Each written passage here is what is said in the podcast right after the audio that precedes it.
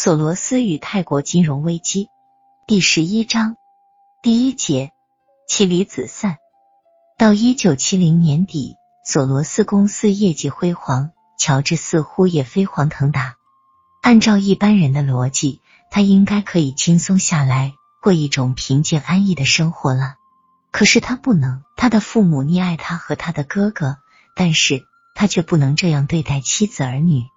全身心的沉浸于工作，他几乎没有留一点时间给妻子，更不用说孩子了。一九七七年，他的婚姻破裂了。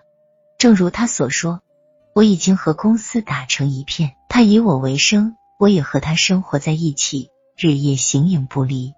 他是我的情人，我害怕失去，也担心做错，并尽量避免失误。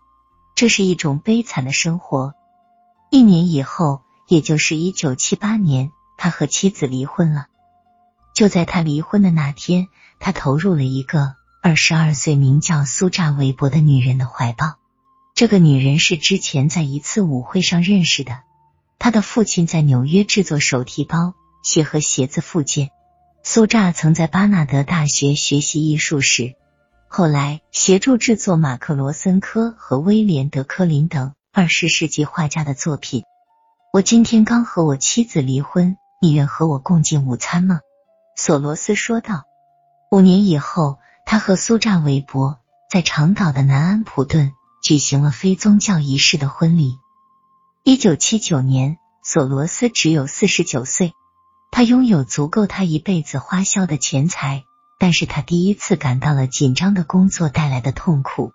公司发展了，需要更多的雇员。职员便由原来的三个增加到十二个。他不再是一个只需同一个或两个人交谈的小公司的经营者。现在他不得不为一些新的事情操心，给别人分配任务。按照他的一些助手的说法，他有一点这方面的能力。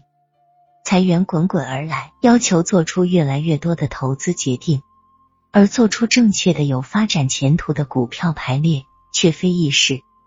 并且罗杰斯让他大伤脑筋，他们之间一般是可以消除分歧的，但是现在出现了紧张局面。罗杰斯并不想建立如此大规模的公司。当索罗斯试图接纳另一伙伴，想对他经过训练使之成为自己的接班人时，他和罗杰斯陷入了尴尬之中。罗杰斯不同意他这样做。他不赞成我考虑过的任何一个人，也不能容忍周围的其他人。索罗斯说，他使得其他人活得太艰难。他们伙伴关系的解除是很滑稽的，因为一九八零年是索罗斯和罗杰斯最成功的一年。但在这年五月，罗杰斯离开了公司，带走了他百分之二十的资金利润，价值一千四百万美元。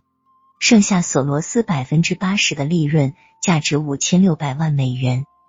罗杰斯说明他离开公司的原因是他认为公司规模太大，职员太多，他不得不花很大精力去安排他们的假期和工资提升。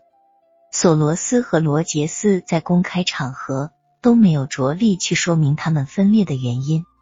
在和我一次简短的谈话中，罗杰斯对回忆过去毫无兴趣。从他说话的语调，明显可以感受到他对那些事情记忆犹新，并十分痛苦。